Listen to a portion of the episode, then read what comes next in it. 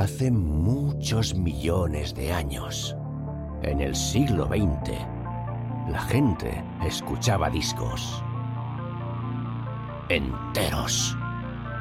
Y a veces se los prestaban y luego hablaban de ellos. Con ustedes, Disco Prestado con Marca Liana.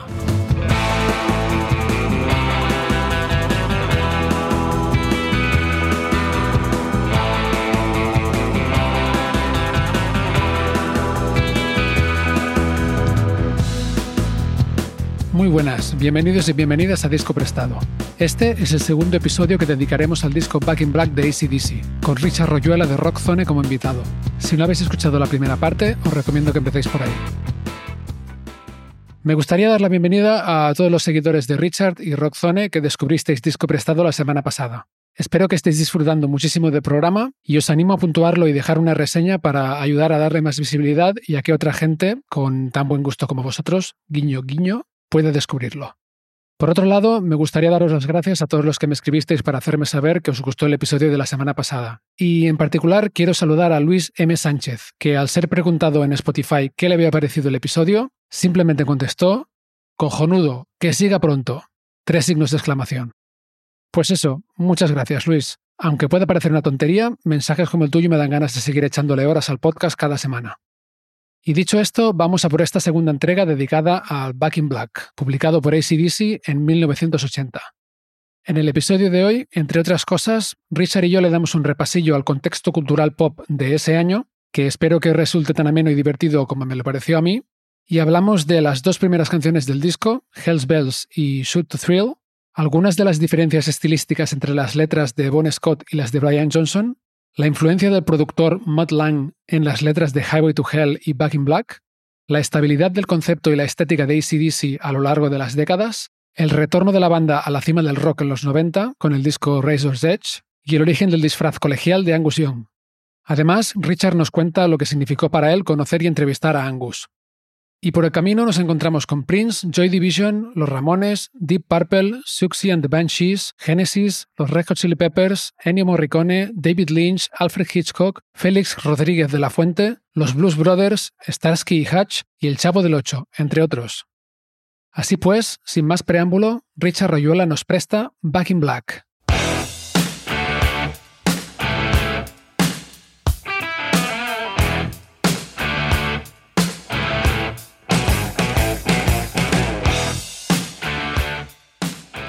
Pues, Richard, ¿qué te parece si antes de ponernos a comentar cada canción y la temática del disco y tal, hablamos un poco de lo que era 1980? Vale. Lo primero que pasa en 1980 es que empiezan los años 80, obviamente. ¿A ti qué te viene a la cabeza cuando oyes los 80? Como década, todo. Yo soy 80s 100%. Es la década en la que crecí y soy muy 80s en todo. De hecho, siempre digo que yo vivo en el 85 mentalmente. Sí. Otra, otra cosa es que me adapte a- a- al mundo y obviamente, pero a todos los niveles, para mí los 80 los todo ya con pelis, con música, o sea, me encanta todo. Tengo mucho cariño a la década, no sé, es brutal.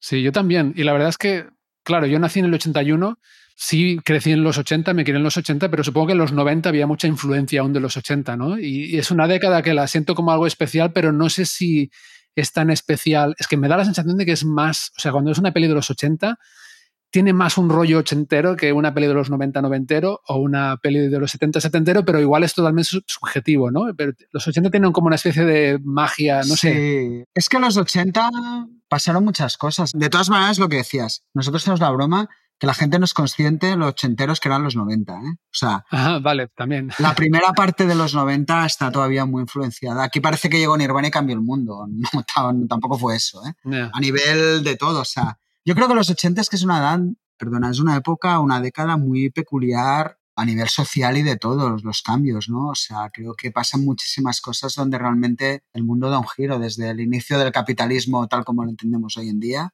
Ujú. a las comunicaciones se vuelven mucho más globales.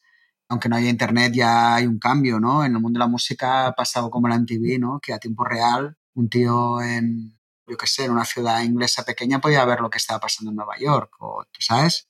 Quiero decir, pasan muchas cosas. Por eso creo que es una década con muchas cosas muy marcadas, más allá de, bueno, hay un libertinaje especial. No te digo que estaba Reagan, por ejemplo, en Estados Unidos, pero sí que es verdad que muchas cosas se desarrollan, ¿no? Desde cosas como, que puede parecer hoy una tontería, ¿no? La, la industria del porno, cosas, hostia, que realmente la sociedad en muchos aspectos, no sé si es un paso hacia adelante, pero cambian muchos conceptos y giros, ¿no? De, El cine se vuelve, pues es cuando aparecen los grandes blockbusters, lo que tenemos como blockbusters, las grandes estrellas del pop y del rock realmente se forman en los 80, ¿no? En los 70 había grupos grandes, pero el grupo grande hasta que no llegaba a tu ciudad no podías saber mucho o te comprabas una revista. En los 80 todo esto desaparece y ya son fenómenos globales. La música a principios de los 80, que esto creo que puede tener mucho que ver con el éxito de Back in Black, tiene un periodo de crisis porque las grandes bandas de los 70 se van un poco en general, ¿eh? hablo como concepto, ¿no?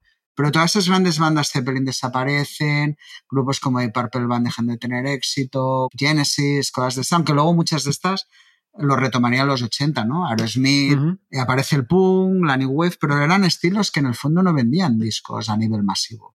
Fueron mucho más influyentes a nivel para otros músicos, otras bandas o a nivel de prensa que lo que realmente supusieron a nivel revolucionario de, de venta de discos. Y la música se quedó ahí, por lo que te digo, aparece un poco otro tipo de cosas que hace que esa rebeldía que iba asociada a la música rock a veces se difumina un poco, ¿no? Ya te digo, desde la propia industria del porno que se vuelve en algo muy glamuroso, que no tiene nada que ver con lo que es hoy en día el porno, que es absolutamente otra historia y una cosa, pues en el fondo bastante aberrante.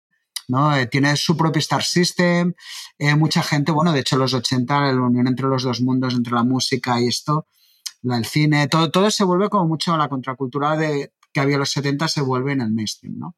Y creo que los 80 por eso tienen ese aspecto tan peculiar donde, venga, todo vale. Y si me pongo aquí un crepado y soy un tío y me pongo maquillaje, no pasa nada. Y donde, bueno, creo que la mujer también es una década donde empieza realmente a, bueno, a, ser tratada como tiene que ser tratada, igual igual, donde, bueno, no sé si esta palabra empoderamiento es correcta o no, pero donde realmente la mujer empieza a ganar, aparecen grandes estrellas femeninas, tanto de cine como de música, que se equiparan a las masculinas. Bueno, pasan muchas cosas. Sí, sí, sí.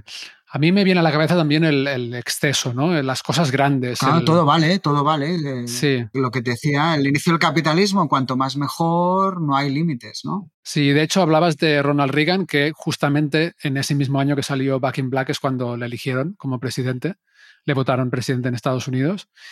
También es la, la, época del greed is good, ¿no? La codicia es buena, ¿no? todo este rollo de Wall Street, el capitalismo, como dices, como lo entendemos ahora. La música de los 80 también tiene un, un sonido muy particular. Se empieza a hacer música ya pensando en cómo va a sonar en el estadio, ¿no? Con esos coros también.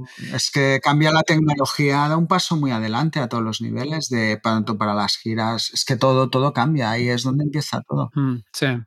Los ordenadores también caseros, mucha más gente tiene ordenadores. El CD también irrumpe en los 80. Es que, mira, Marc, antes que hablabas, que hablamos del CD como algo muy 90. Esto muy 90 es en España. Creo que en Estados Unidos ya en el 87 se vendieron más CDs que vinilos. Mm, es que claro, pasan muchas cosas. Sí, sí. He seleccionado unas cuantas efemérides, no las más importantes, pero sí las que me han llamado a mí la atención o me han parecido graciosas, de 1980. La empresa de videojuegos japonesa Namco lanza Pac-Man, para salones recreativos.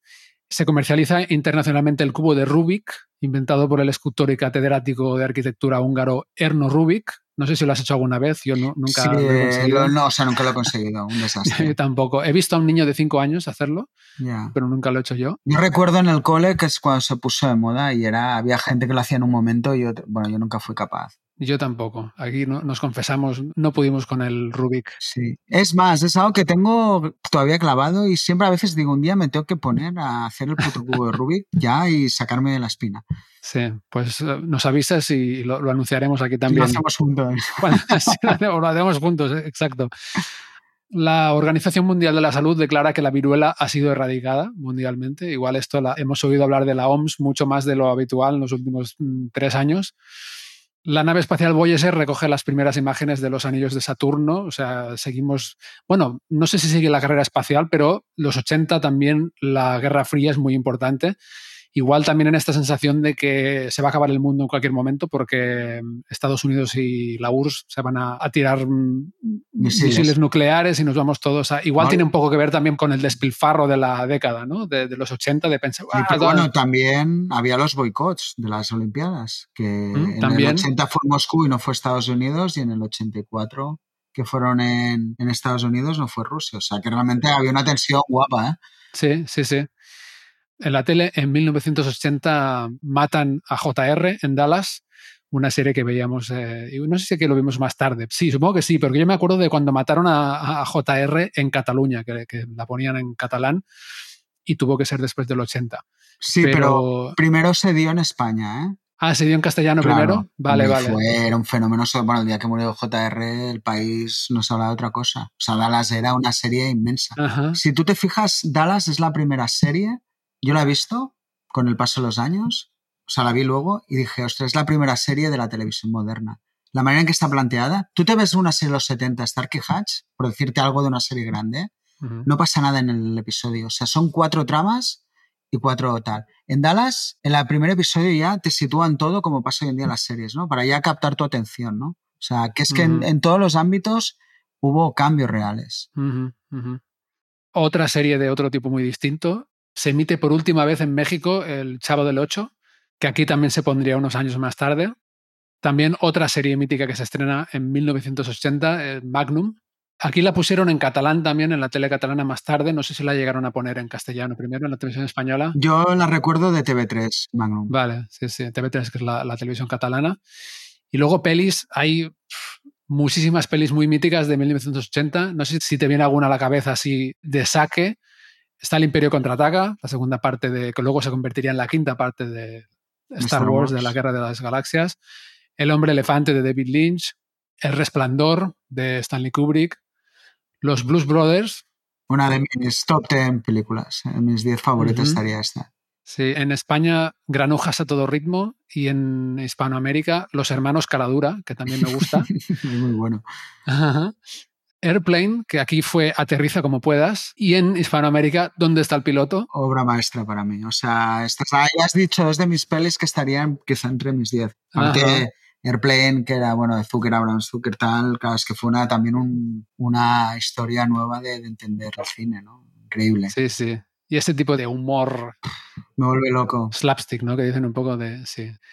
Ah, Star Trek, la película, no sé si eres un poco trekkie. Me he vuelto con los últimos años. En el, Yo también, sí, sí, sí. Empecé a ver la serie, vas a flipar en el confinamiento. Dije un día, voy a ¿Cuál de ellas? ¿La original? La primera, la original.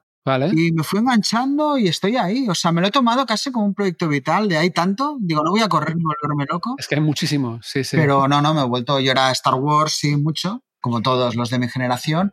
Pero Star Trek me ha ido volviendo con el tiempo, sí, sí. Mm, yo también, es curioso. Pero yo me enganché por The Next Generation, la del Picard. Vale. La próxima generación. Pues no, yo fue un día, voy a ver esto, un día en el confinamiento cuando había tiempo y dije, esto me gusta. Y poco a poco fui ahí, bueno, me he ido metiendo y voy a siguiendo poco a poco. Pero bueno, bueno, no por lo original que tiene 30.000 pues, temporadas, que yo no acaba nunca, o sea, y queda todo por delante. Así que me lo tomo como algo ya para el resto de mis días irla viendo. Bueno, pues ya llegarás a The Next Generation, pero esa es muy, a mí me encanta, ¿eh? o sea, te la recomiendo muchísimo.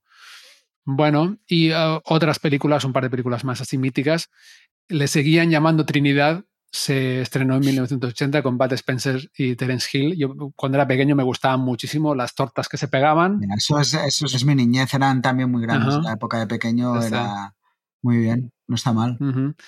Y algo un poco más de aquí, los energéticos con Pajares y Esteso. Te podría hacer un podcast de esto como el de ACDC. O sea, de hecho, creo que los energéticos es casi la obra maestra de, los tres. ¿eh?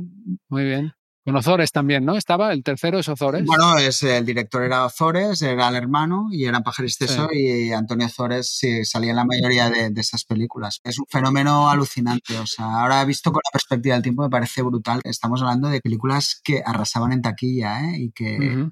Claro, tío, tú ten en cuenta, que esto es lo que explicamos, que toda mi generación, sus primeros pechos, todo esto lo han visto en pelis de Pajares Exceso. Pero bueno, eran películas que, bueno, es que es igual, no nos vamos a ir del tema y es un fenómeno realmente interesante. También viniendo de España, de donde venía, ¿no? Evidentemente, claro. Claro. Bueno, pues seguimos. Muy importante, el 8 de diciembre de 1980 muere asesinado John Lennon en Nueva, York. Yo me acuerdo de esto, ¿eh? Sí. Lo dijo un profe en clase, imagínate, ¿eh? ¿Hasta qué punto? ¿Sí o qué? Dice, ayer se cargaron uno de los Beatles. Y yo ya, como escuchaba algo de música, claro, yo sabía quién era y me quedé como, wow. Nadie sabía de qué hablaba, pero me acuerdo del impacto que causó, sí, sí. Aparte, justo en aquel momento John Lennon había sacado lo que era un poco un álbum de retorno, que era Double Fantasy que había salido un disco, un single muy que son en todas, que se llama You Starting Over, que sonaba en todos los lados. Quiero decir, era un momento, porque John Lennon en los 70, su carrera musical fue muy dispersa, no fue como McCartney o tal, que, mm. que, fue un tío. John Lennon estaba un poco ahí a la sombra de Yoko Ono, con sus movidas, sus locuras, ¿no? y no tuvo una carrera realmente con continuidad, todo tal. Y este era como un poco un disco como de vuelvo, todo y que era muy curioso porque era un disco donde la mitad del disco eran canciones de él y la mitad de Yoko Ono. Mm, y las de Yoko Ono era una auténtica locura, claro. Yoko Ono era una artista experimental, muy buena en lo suyo, pero que en un disco de pop no... Era, bueno, lo que era Yoko, Yoko, ¿sabes? Pero sí que aquel single entonces le pilló cuando lo mataron con todo eso. ¿Es el disco en el que salen besándose en la portada? Besándose, exacto. Sí, es el disco. Double Fantasy se llamaba. Bueno, pues en ese año, 1980, aparte de Bon Scott y eh, John Lennon, muere también John Bonham, el baterista de Led Zeppelin. Y fuera de la música, Félix Rodríguez de la Fuente, mítico documentalista. ¿no? Eso sí que fue paralizó al país. Pero eso era, Félix Rodríguez de la Fuente era una de las si no la estrella más grande del país, quizá la que más, o sea, entre el top 3, ¿eh? O sea, estamos hablando de algo, mm. o sea, inmenso. Bueno, yo recuerdo en casa, aparte mi padre, era ultra fan, bueno, era todo, era, era un dios. Hablamos para quien no lo conozca. ¿Cómo lo describirías? Hacía documentales de animales. animales, pero lo acercó mucho a la gente. El tío era una pasión a los animales, tenía una manera muy particular de narrar. Había mostrado los animales salvajes, leones, sobre todo muchas aves, y luego lo que tenía era una manera muy peculiar de narrar. ¿no? Entonces es que se convirtió en un icono pop más allá del trabajo que hacía. Mm. Bueno, la muerte aquello sí que fue... Es que lo recuerdo como si fuera ahora, ¿eh? el día siguiente.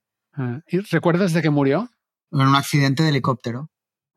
Sí, sí, entonces, claro, el tipo de muerte, todo fue como un shock y fue increíble porque hay una famosa canción, fíjate cómo iban las cosas. Enrique y Ana era un dúo, no sé si te suena, infantil, que cantaban canciones, eran como Parchís, que era el gran grupo, pues Enrique y Ana. Y al día siguiente, o sea, murió por la noche y al día siguiente se empezó a radiar una canción muy famosa que se llama Amigo Félix de su muerte. O sea, durante aquella noche compusieron el tema, lo grabaron y al día siguiente ya estaba en todas las radios. O sea, flipa, ¿eh? Con las cosas que pasaban. Es que aquello sí que fue una conmoción, ¿eh? Es que no sabría comparártelo con nada, creo, ¿eh? Hmm. Igual cuando murió Nino Bravo, a lo mejor, pero yo Nino Bravo sí que no lo viví con conciencia. O sea, lo de Félix fue increíble. Del cine, del mundo del cine, murieron también Peter Sellers, Mae West y Alfred Hitchcock. No está mal, ¿eh? ¿eh? Nacieron Xavi Hernández, el entrenador ahora del Barça, Pau Gasol, Rapsus Clay, el rapero, Natalie Portman, Cristina Aguilera, Scarlett Johansson, Ryan Gosling, conocido como Ken últimamente. No sé si has visto la peli de Barbie. No la he visto. ¿No te ha tocado? Eh, no, mi hija ya tiene 14 años, con lo cual ya va sola con sus amigas, ya la he visto dos veces. Yo me da pereza y ya la veré. Sí, yo igual. Tengo curiosidad porque todo el mundo está hablando de ella, pero la veré cuando salga en streaming. Sí, ya no, no era algo que me apetece. O sea, quiero ir a verla. No me deja llevar por la vorágine.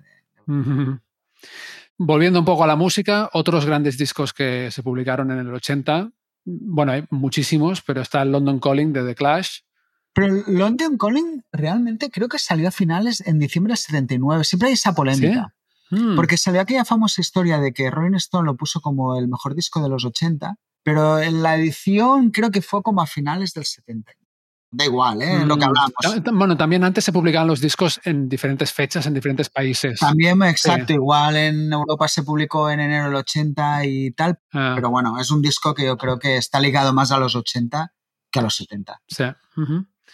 Closer de Joy Division.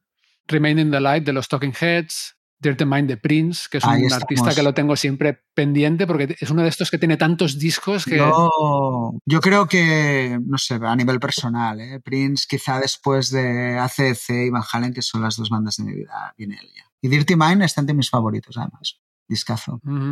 ¿Es el tercero, puede ser? ¿O cuarto? Es el tercero, Dirty Mind, sí. Ah, uh, Kaleidoscope de Suction the Banshees, el tercer disco de Peter Gabriel, Duke de Genesis, que hablamos en otros episodios de alguno de sus discos de los 70, Selling England by the Pound, y ya más tirándolo hacia el terreno de ACDC, Ace of Spades de Motorhead, British Steel de Judas Priest, Heaven and Hell de Black Sabbath y el primer disco de Iron Maiden. que sé que te gustan también porque vi en el, Instagram que fuiste tú también a verlos a Barcelona hace poco. Claro, todo eso, la New Wave British Heavy Metal para mí es también fundacional, claro, ¿no? Es, eh, también salió Wells of Steel de Saxon, mm. el primer disco de Ozzy Osbourne en solitario, Blizzard of Oz, un clásico. Hay un disco muy importante para mí al menos, no, me cuesta mucho ya las décadas, esto sí que los, está en Of the Century de Ramones que Ramones lo que quisieron un poco hacer en ese disco fue lo que hace un poco Highway to Hell, ¿no? Cogerse un productor como Spector, comercializarse,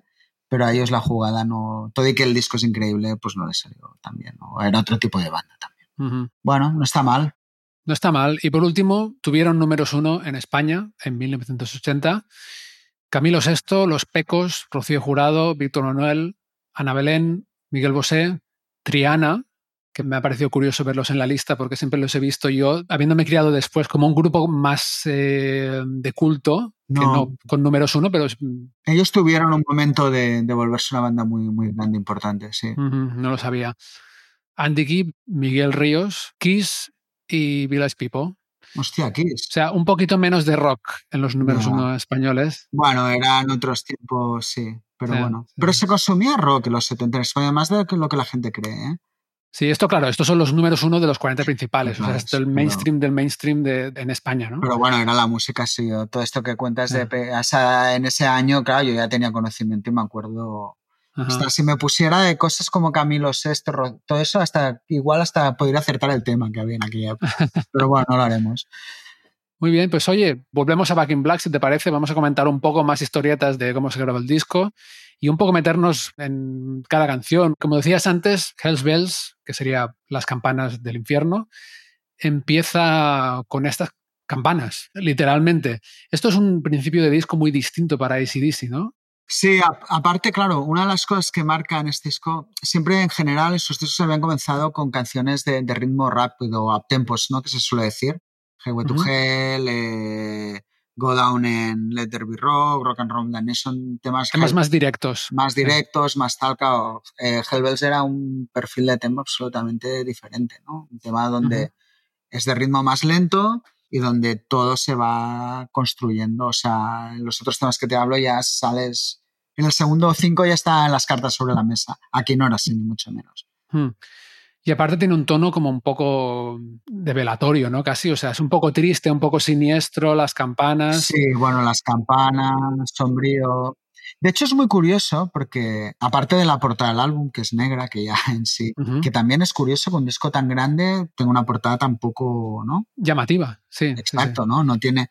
Sí que el sonido del álbum en general, todo y que creo que está lo que hablamos, más trabajado los espacios, los aires, todo esto que, que aportaba Lunch, es menos luminoso que Highway to Hell. O sea, creo que Highway to Hell tiene un punto más... Eh, hostia, no sé si se entiende lo que quiero decir por luminoso, ¿no? Luminoso de fiestero. No, de sonido más grande, ¿no? Eh, Back in Black tiene un poquito el sonido más apagado, más retraído, ¿no? ¿Sabes? O sea, Highway to Hell en el fondo, como disco de radio, casi es más radiable que Back in Black, hablando de diferencias mínimas, ¿no? Mm, ostras, nunca lo había visto así. Back in mm. Black es un pelín más sombrío. Creo que es. No quiero utilizar la palabra conceptual, pero creo que Back in Black es más álbum que Highway to Hell, ¿vale? Mm, en el sentido de que yo creo que ahí Lance dijo esto de la primera a la última tiene un concepto tiene un sonido, tiene tal, ¿no? Highway to Hell no tenía tanto, era más colección de canciones. Hablo de pequeños matices, ¿eh? Sí, sí, O sea, creo que está todo mucho más pensado en Back in Black que en Highway to Hell ya. Mm.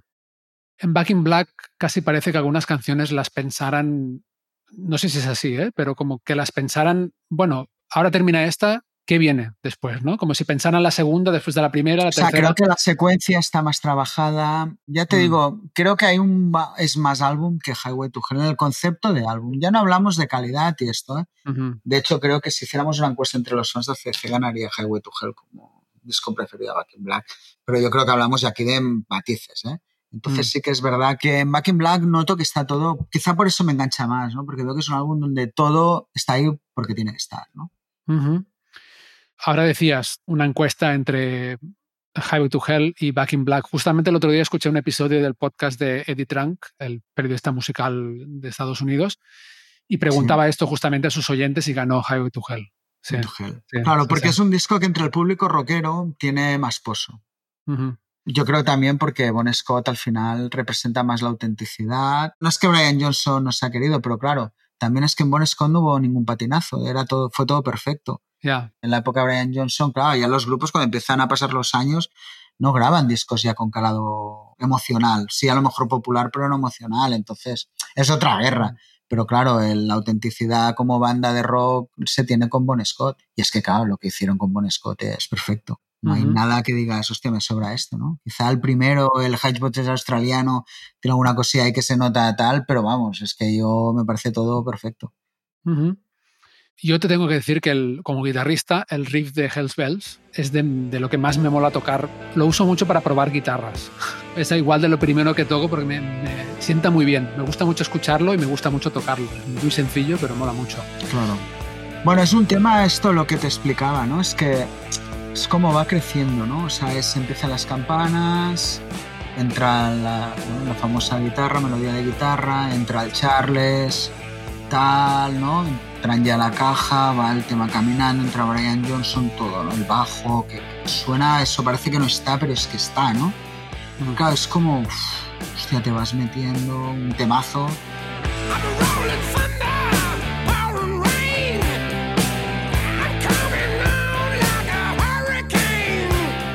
Y es eso, el momento de que entra el estudio con Hellbell, o sea, ese mini puente que hay.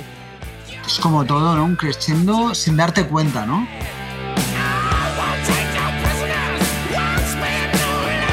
Y de golpe entra Hells Bells, parece que hasta te sube el propio volumen del máster, ¿no? En ese momento, que es todo muy imperceptible, pero que es el trabajo de producción, ¿no? Claro, cuando llega el estribillo Hells Bells, ostras, es, bueno, es, claro, es que es un tema increíble.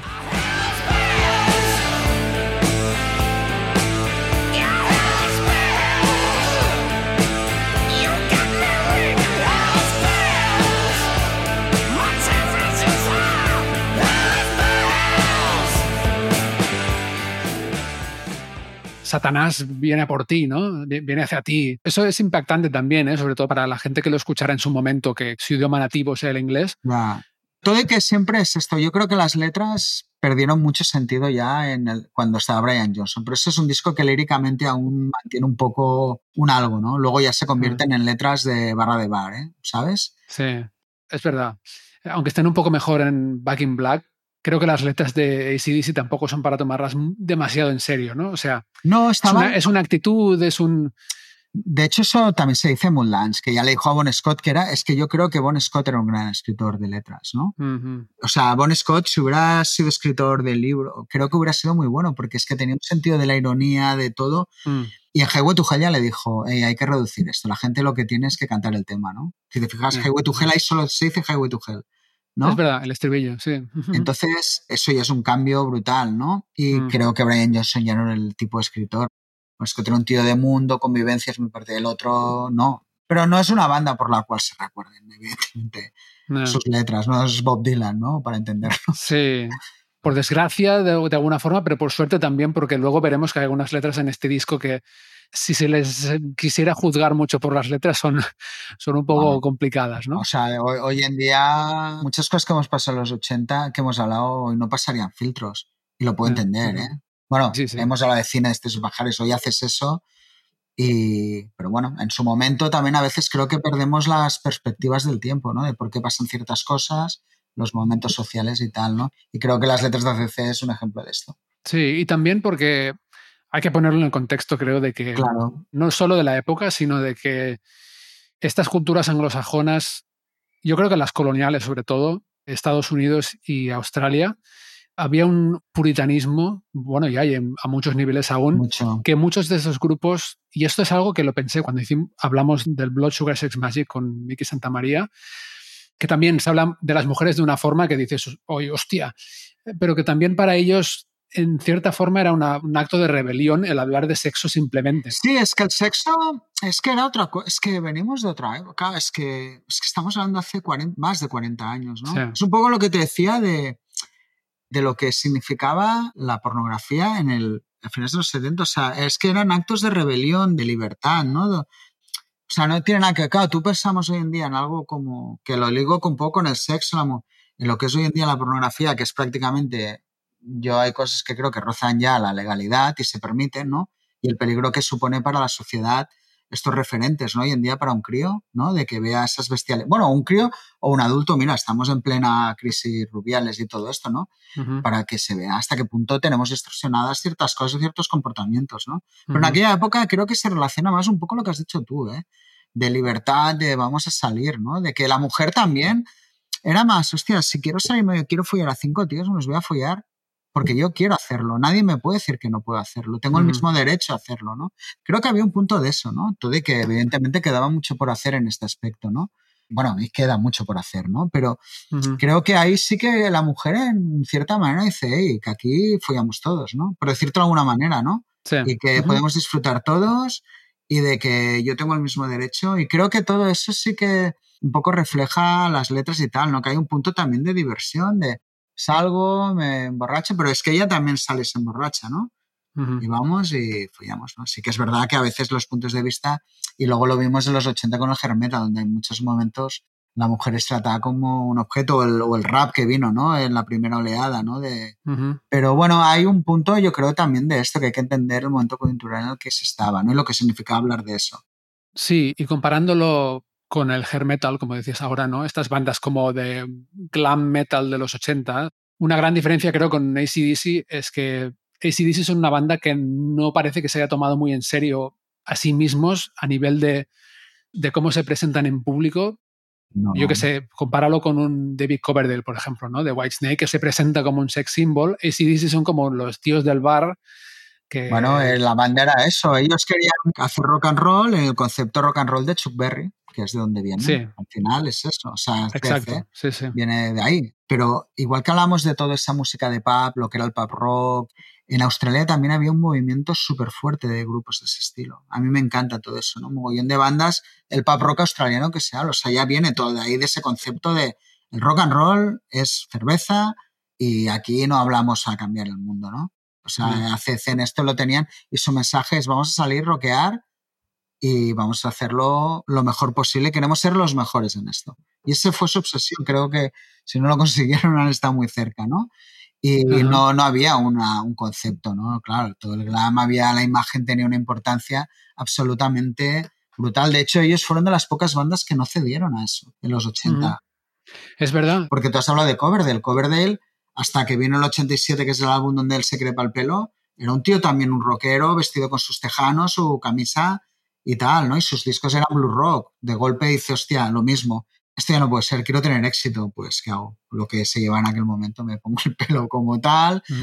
Y pasa con mucha gente que los propios Kiss están en un punto muerto. Venga, me cambio la, una imagen súper glamurosa. Aerosmith incluso, cuando volvieron, jugaron un poco con ese papel de, glamour. ACC nunca cedieron a nada de, de, eso. Era como, esto es lo que creemos, si nos va bien, bien, y si mal, ya llegará, ¿no? y en los 80 pasan por ahí un poco. Sí, exacto. Nunca se vieron como eh, una de estas bandas más prefabricadas, ¿no? Ahora cuando has dicho lo de Aerosmith, me acuerdo de las fotos que vienen con el, el pump de los 80 que están todos, se nota que han ido al gimnasio, sí, exacto. Los peluqueros o las peluqueras han pasado por ahí, ¿sabes?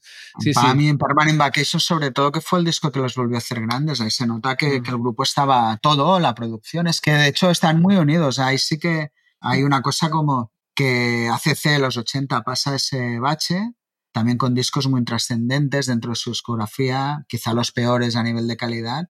Y llega un momento a principios de los 90, cuando graban Resources, que es la gira que hemos hablado, donde está Thunderstruck, que se plantean un poco lo mismo que pasó con Highway to Hell, es decir, hostia, aquí o nos ponemos a ser relevantes y vuelven a hacer la misma jugada cogiendo a Bruce Fairbairn que era el tío que rescató a Aerosmith, que era un productor también que había hecho pues discos muy exitosos, de hecho fue el tío que produjo Slippery When Wet y New Jersey de Bon Jovi, quiero decir, tío que en los 80 consiguió hacer grupos y discos muy grandes y hace C cogen y hacen en los 90 su disco ahora, ¿no? Comercial, con Thunderstruck. Quiero decir que sí que ellos a lo mejor a nivel musical sí que para renacer de nuevo comercialmente y tener éxito, sí que tomaron algunas notas de lo que pasaba en los 80, pero desde luego a nivel de imagen y de concepto de banda no cedieron, es que ni lo más mínimo. Nunca verás un puto crepado en, en, sus, en sus cabezas, ¿sabes? O sea, esto lo tenía muy claro.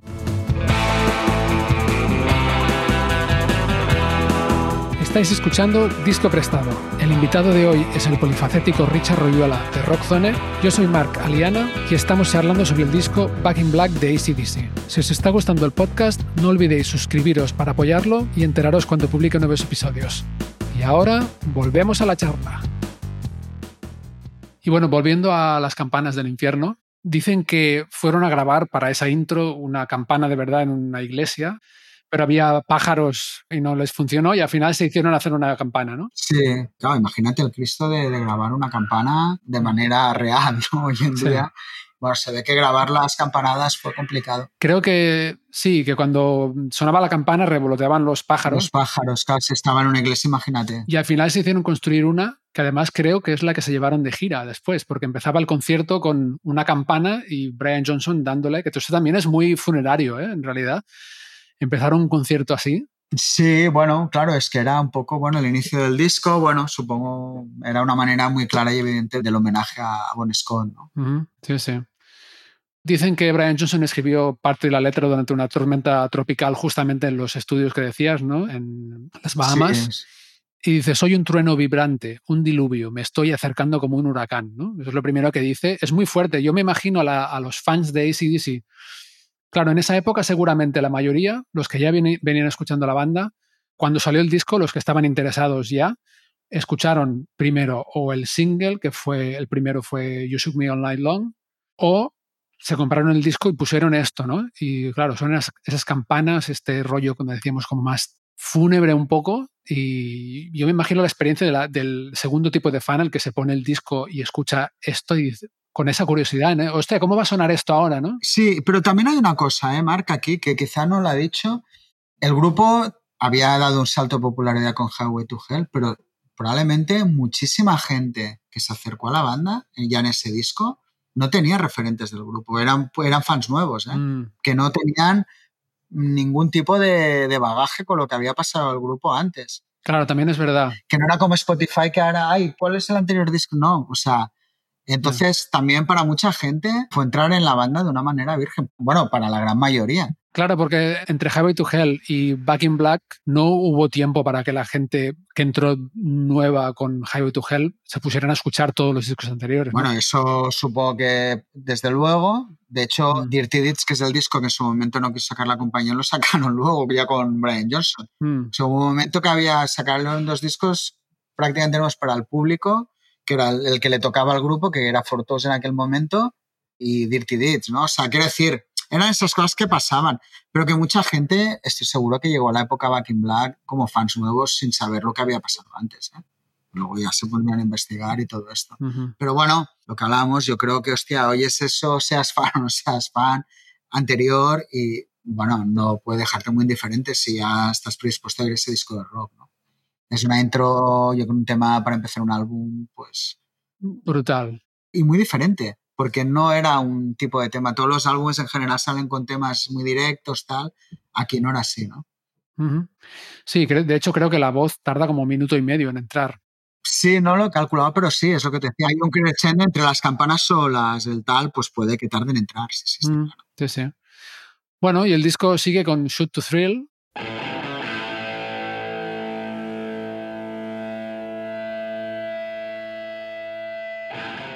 que si shoot to kill sería disparar a matar, pues shoot to thrill, disparar a emocionar. Y aquí esta es una metáfora muy ACDC, que es la de comparar las pistolas y los tiros con el sexo desde el punto de vista masculino. Yo aquí no te podré, nunca, en general como todo lo fan que soy de la música, creo que me gusta tanto la música que las letras nunca le he dedicado como otra gente que es una parte muy importante de la canción.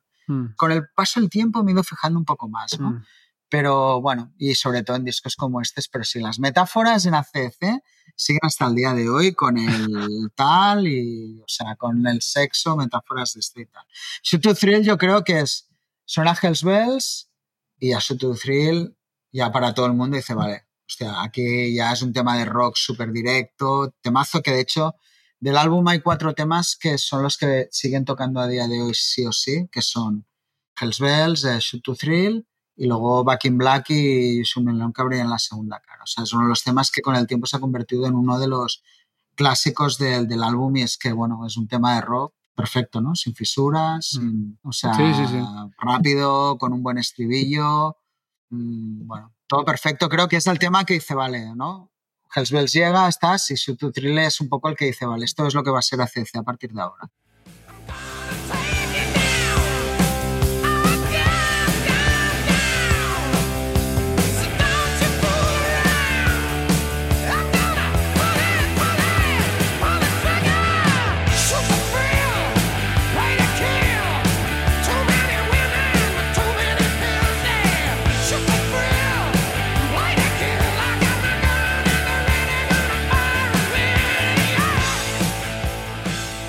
Esto que decías de las letras, a mí, bueno, aparte de que compongo también y me interesa, pues siempre me, me ha interesado. Lo he comentado otras veces en el podcast que, claro, al haber vivido en Estados Unidos durante 7, 8 años y luego también mi pareja, con la que vivo ahora aquí en Barcelona, ella es americana y en casa hablamos en inglés, ha llegado un momento en que no puedo escuchar la música sin escuchar las, las letras. Sin escuchar las letras. Y a veces es una putada, la verdad. No digo en este caso, pero hay algunas veces que sí que digo, oh, yo obviamente no tengo como tú ese dominio del inglés, pero es que me pasa con los temas en castellano igual. ¿eh? O sea, mm. me fijo mucho en la música y en la melodía de la voz, sí, obviamente. Pero las letras o se me va a llamar mucho la... Por eso prefiero, siempre digo, leer, ¿no? Todo y que hay grandes... Hay mucha gran literatura en las canciones, ¿eh? Y tal, mm, pero...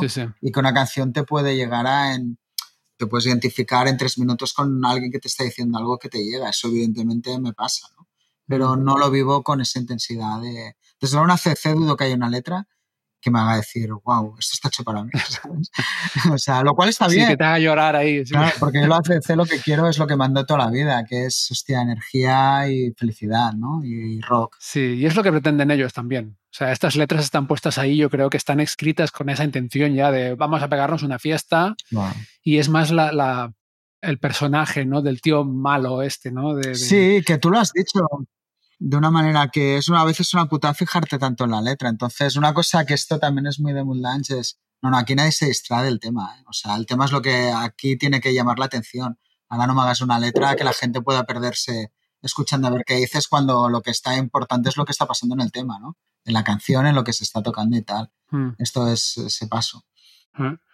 Yo creo que este igual es un muy buen tema para ver cómo se complementan los dos hermanos a la guitarra, ¿no? O sea, hay, estos momentos, como el principio de la canción, donde tocan cosas muy distintas uno del otro, y luego los momentos en los que van mucho más al unísono, aunque toquen distinto. Y no sé, ¿tú sabes quién empezó primero a tocar la guitarra? Creo que Malcolm, el rítmico, es mayor. Sí, Malcolm es el mayor. Bueno, de hecho, siempre Angus incluso se ha referido como la banda de mi hermano. Eso es algo que siempre era así, ¿no? Hmm. Y él siempre ha visto que el, grupo era Malcolm y yo creo que era el, el, driving force este que dice, ¿no? La, la, persona que realmente ha llevado la banda como tiene que llevarse es Malcolm, ¿no? El que tiraba del carro. El que tiraba del carro y, y al final la base rítmica real y tal es Malcolm, ¿no? Siempre. Mm. Y bueno, yo creo que es él el que empezó a tocar antes y, no sé, me imagino que enseguida vio que le gustaban más los riffs. Al final, estas son selecciones muy naturales, ¿no? Seguramente empezaría viendo que Angus, que era, bueno, es que Angus empezó, que tenía esto? 13, 14, es que era un niño. Alucinante. Es alucinante. Supongo que enseguida vio que se le da mejor la bueno, supongo que ya le iba bien, a lo mejor también con su papel, decir, yo me quedo atrás haciendo los riffs, consiguiendo una canción. Bueno, Exacto. creo que hay un poco de selección o proceso natural en, los roles que cogen cada uno, especialmente cuando son hermanos, ¿no? Sí, porque en verdad podría haber sido una banda en la que los dos tocan ritmo y, y solista, pero si fue así sería porque sobre todo porque Malcolm no quería tocar solos o no le interesaba, ¿no? Claro, aparte es una banda muy de concepto, de esto es lo que es del grupo y, no, no, o sea, ahora me vengo yo y un solo, o sea, la gente, si tú tienes muy claro alguna CC, tú los miras escénicamente y es, o sea, sabes lo que va a pasar siempre, ¿no? Y eso hace que esa familiaridad enganche al público, ¿no? Tú sabes que vas a tener ahí, a, bueno, ha habido alguna época que no, un tío llevándote el ritmo, eso, como un metrónomo, tienes a los dos detrás, a Malcolm y a Cliff Williams, llevando todo el ritmo y delante Angus haciendo la suya y los solos, que es lo que le llama la atención a la gente. Y, o sea, el cantante y el guitarrista están delante entreteniendo al público y detrás construimos todo y esto no se toca. O sea, aquí no vamos a distraernos con mierda. Es aparte lo, lo, que mola mil, ¿no? De ACC también, como cuando llegan los coros, adelantan los dos, lo bajista y Malcolm, Cliff Williams y Malcolm, cantaban su estribillo y vuelta atrás, con una precisión prácticamente quirúrgica, ¿no? O sea, es que andaban al mismo, claro, es un concepto tan claro de, o sea, es que no hay desvíos de nada, o sea, no ahora me da por hacer aquí yo un solo Malcolm y me salgo delante del público. La puta vida Malcolm ha estado en la línea de frente, nunca, cero. Y eso creo que es muy del concepto de, bueno, de lo que es el grupo, ese punto rocoso de es que no hay grietas, no hay fisuras.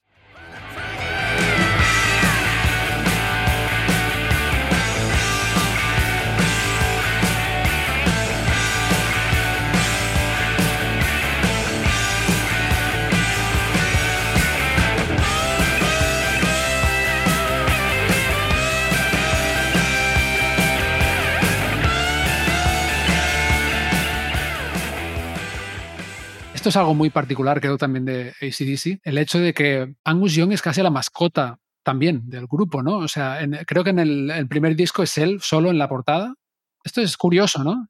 Sí, pero ojo, el primer disco internacional que era Hedge Voltage. Los dos australianos no salen ellos, o sea, no salen en portada ah, ni la banda, eh, son dos imágenes diferentes. Mm. Es el primero Hedge Voltage donde sí que ya la imagen de Angus es primordial, pero luego viene... Es algo muy peculiar, ¿no? O sea, no, no, se me ocurre otra banda en la que... Yo creo que al final un poco tal, de hecho las primeras fotos que tú ves del grupo es un grupo de glam, ¿eh? Son fotos de, con los ¿Ah, típicos... sí, sí, o sea Tenían otro cantante y el primer single lo llegaron a grabar aún con otro cantante que es Dave Evans. O sea, Bon Scott entró justo después del primer single y tú ves las fotos de esa época y la típica imagen de glam que tienes de suite con botas de plataforma, monos de tal. Pero esto ya seguida Malcolm, claro, no se sentía a gusto. Tampoco eran tíos con un físico... O sea, Angus es un tío que mide, es que medían creo unos 60, es que son, son son canijillos. Muy, muy pequeños, muy poquita mm. cosa, ¿sabes? O sea, tampoco son tíos que puedan ir aquí, mira, mira, aquí me tienes, ¿no? Entonces, yo creo que eso enseguida vieron que no era el camino a seguir, pero sus primeras fotos y era, de hecho, hay algunas filmaciones. El primer cantante iba de un rollo glam, que por eso lo cambiaron, ¿no? porque ya querían algo más rock y ese tío iba por el rollo glam. Pero sí que hay un poco el concepto ya de Malcolm detrás con sus rítmicas, Mark Evans, que era el bajista, tal, bueno, hay un punto ahí de ya de concepto desde un poco el inicio. Y hablando de conceptos y de fotos, igual, yo es que no lo sé, igual puedes explicar un poco de, dónde viene esto de que Angus Young se vista de colegial y aparte vi una foto muy antigua en la que iba disfrazado del zorro y he leído que también se llegó a disfrazar de, del hombre araña, ¿no? De, de Spider-Man. Sí, ah, bueno, esto yo no he visto tal, yo creo que son rumorologías. Lo de zorro lo he visto, ¿eh? Sí, la del zorro sí, la de Spider-Man, ¿no? Y digo, hostia, pero me lo puedo creer. No, supongo que son este tipo de gimmick que se busca, ¿no? Para que la banda tal. Siempre se dijo que llevaba tarde una actuación y del cole y, tuvo que salir a tocar como iba vestido el cole. Eso, cada un grupo por muy tarde que salieras del cole, no era una hora que tú te fueras tan tarde como para que no llegaras a tocar en el pub, ¿no? O sea, pero no, creo que fue idea de la hermana. Bueno, a veces las historias ya se me olvidan un poco, pero supongo que como era un punto todo más glam, vamos a buscar cosas que llamen la atención, que eso es muy propio del glam, ¿no? Sí. te sacó el guitarrista vestido de, colegial, ¿no? Porque es un niño, además, es que era un niño, con lo cual todo encajaba. Me imagino que lo del glam no cojo en la banda, obviamente, pero lo de, pues vamos a tirar aquí de beta y cuando te has dado cuenta ya no te puedes tirar atrás, ¿no? Ya. Porque se ha convertido en algo pues bastante icónico del grupo al nivel en el que estuvieran entonces, ¿no? Mm. Pero porque la banda sí que es verdad que en Australia enseguida empezó a tener éxito. Con lo cual ya dices, hostia, ahora igual esto ya no lo puedo echar atrás, o es algo de lo que se habla y tal, ¿no? Y bueno, me imagino que no sé hasta qué punto ha marcado eso luego en el éxito del grupo, pero imagino que Angus Young tiene que estar un poco hasta las narices ya, el tema este. Ya, ¿qué edad tiene ahora? Tendrá como 70 años o así, ¿no? No llega, debe tener 65 por ahí. Angus Young no está más, es que empezó muy joven, tío. Mm. Pero bueno, ya es un señor mayor, claro. Eh, Y- Sí, sí, sí. De hecho, ya estaba siempre el número del striptease, que se iba quitando la ropa, enseñaba el culo, esto siempre. Pero ya las últimas giras ya no lo hace. De hecho, ya no se descamisa ni nada. Antes quedaba siempre la típica imagen de Angus que tú tienes, es el sin camisa, tal, ¿no? Al fin. Y ahora ya no sé, por ejemplo, en la última gira ya no se quitaba la camisa, eh, ni nada. No había striptease, ya, que lo cual me parece bien, Porque ya es, hostia, ya queda un poco... Se entiende, sí. De hecho, yo siempre he dicho que soñaría ver un bolo con Angus vestido de, de calle, tío, un bolo de rock, tal. Ya está, ya lo hemos visto colegial, pero el público mainstream, supongo la gran gente, pues entiendo que... Te imagínate un niño que va por primera vez a la CDC no les Angus de colegial, ¿no? Ya, ya ves. Pero bueno, supongo que, claro, ya te haces, bueno, yo qué sé, ¿no? Es tan icónico todo, ¿no? Que ya se convierte en esclavitud, pero por otro lado ya es parte de ti, no sé, ¿no? Es muy curioso, pero claro, Igual, igual hasta una cosa supersticiosa casi, ¿no? De- Después de, sí, de 50 años tocando, es, e- es evidente tocando vestido así. que es una de las imágenes más icónicas del rock, ¿no? Sí. El. Angus, Angus Young, ¿no? De, de colegial y Sí. tal. Es que aparte es que es muy pequeño. Yo tuve la suerte, la inmensa suerte de entrevistarlo una vez en persona. Ah, sí. Y es que es muy pequeño, tío, muy poca cosa. Mm. Mira que yo soy, yo soy bajo, ¿eh? Pero es que, es que me sacaba, o sea, flipaba, tío. Digo, pero hostia, qué pequeño es este tío, ¿no? Mm. Me llamó mucho la atención lo, lo renacuajo que era a todos los niveles y lo que fumaba. Era, es algo, pero uno detrás de otro, ¿eh? O sea, y sigue fumando mucho. O sea, es algo increíble, ¿no? Como un tío con esa actividad física puede fumar tanto. ¿Y en qué época lo entrevistaste y cómo fue la entrevista? ¿Qué sensaciones te dio? Mira, esto lo entrevisté, moló mucho porque yo creo que el año tuvo que ser. Te hablo un poco de memoria, en el 95, 96. Fue un momento que promocionaban una caja que se llamaba Bonfire, que era material de la época de Bon Scott, lo cual fue muy guay porque daba pie a no entrar en la típica entrevista publicitaria. Podías hablar un poco de la época de Bon Scott, de los inicios y tal, ¿no? Al final me dio la impresión que son tíos que parecen, aparte tiene esta voz un poco de muy nasal, de tal, de... O sea, me parece un tío súper inteligente o que sabe jugar muy bien a lo que es y ser lo que es Angus Young y donde tiene su discurso muy claro y no lo vas a sacar de ahí. O sea, esto también me quedó claro. Él tiene una historia a explicar con variaciones, pero cuando intentabas irte un poco por ahí, no, no. El discurso es el que es, sí que es verdad, pues que te podían explicar historias que puedes preguntar sobre un Scott que en otro momento no vendrían a cuento porque estás con la promoción de otro álbum, pero me pareció esto como todo muy tal, muy educado, muy agradable, con su taza de té, es que es esa imagen que tiene fuera siempre, ¿no? Que hemos visto, con su taza de té y su cigarro. Ujú. Y bien, me hice la foto, fue muy guay, una experiencia. Claro, para ti algo increíble, ¿no? Después de lo que has contado. imagínate, que- imagínate lo que es un día que las vueltas que da la vida. Ahí pensé que era una persona muy afortunada, ¿no? Decir, joder, tío, estoy entrevistando a Angus Young, tío, ¿no? Y era alucinante. Aparte, hace muchos años, con lo cual yo no era joven. Y era como decir, hey, tío, mira lo que has conseguido. Entrevistar a Angus, irte a Londres, era, estaba en Popular uno todavía. Ujú. Y una experiencia increíble, maravillosa de, de poder entrevistarlo, claro. Y tenerlo cerca y ver cómo es Angus Young cara a cara. Me cuesta explicarlo porque es como algo muy emocional, ¿no? De, wow. Y lo has hecho y eso está muy bien, ¿no? Y tanto. Al final me considero un afortunado por vivencias como estas. No todo el mundo puede decir que ha tenido Young cara a cara, ¿no? Y, y algo que es tan importante en tu vida. Me firmó mis discos, bueno, todo el pack. Me fui a Londres con mis discos, todo, todo maravilloso. Qué guay, pues vaya experiencia. Sí, sí. Y volviendo a Shoot to Thrill, dicen que la parte esta del medio, donde se ponen un poco más tranquilos, no sé si lo has oído esto, que se inspiró en el duelo del bueno, el feo y el malo, la película. Pues no lo sé. Vi una entrevista en la que él lo explicaba, él mismo lo ¿Sí? explicaba. ¿Sabes qué parte te digo, no? Sí, sí, claro, claro.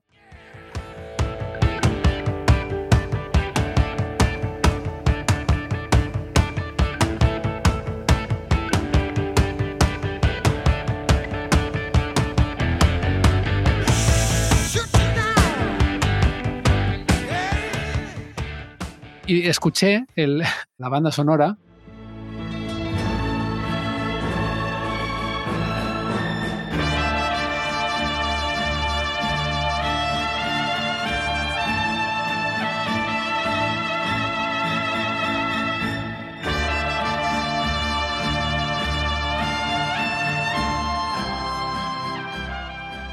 Yo dudo que se sentaran y pensaran, vamos a hacer esta parte en medio inspirados en el bueno, el feo y el malo. Pero a lo mejor tú estás haciendo esa parte más lenta, que creo que eso también de nuevo es muy, muy lunch de, hostia, dejemos respirar al tema para meterte un final que ya te voy a dar la hostia definitiva, ¿no? Porque como vuelva a subir el tema.